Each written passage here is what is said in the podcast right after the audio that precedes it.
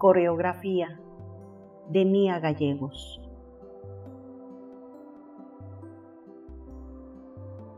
En fin, que no he vivido nada.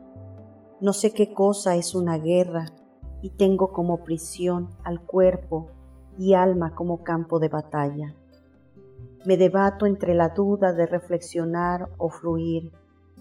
Esto es situarse en el palco de los espectadores o estar en cada íntimo instante del milagro. Vivo de pedacitos, pero aspiro a la totalidad, es decir, a Mozart y al poema que me redima y me revele los espacios absolutos y la nada. Percibo de mí los sitios más secretos, la culpa, una tercera conciencia de las cosas, la dualidad del pensamiento, la ira pequeña por lo que ya ocurrió. Pero he vivido poco, treinta años, dos amores de piel y un querer abandonar esta espera que me señala la vida. Anhelo la anarquía, el más tierno desorden del amor, la cábala, los relojes de arena y una habitación sencilla. Quiero tener un destino trazado de antemano encontrarme con Dios y los abismos y no tener conciencia de la llama, ser la llama misma y la aventura. Pero vengo de soledades últimas, de conversaciones que nunca concluyeron, de espejos que me miraron desde la infancia hasta ahora, de abandonados armarios de caoba que fueron de tías o de abuelos remotísimas.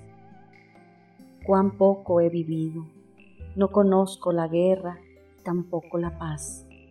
Me duele la orfandad, el desarraigo, el sentirme extranjera en cualquier sitio, el no pertenecer a una familia o a una patria.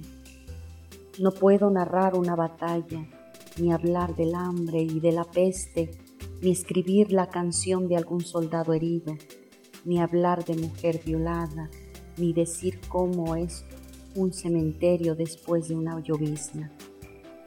Pero anhelo decir en el poema que la vida me conmueve, que respiro mejor cuando me entrego, que necesito amar de la manera más simple y primitiva.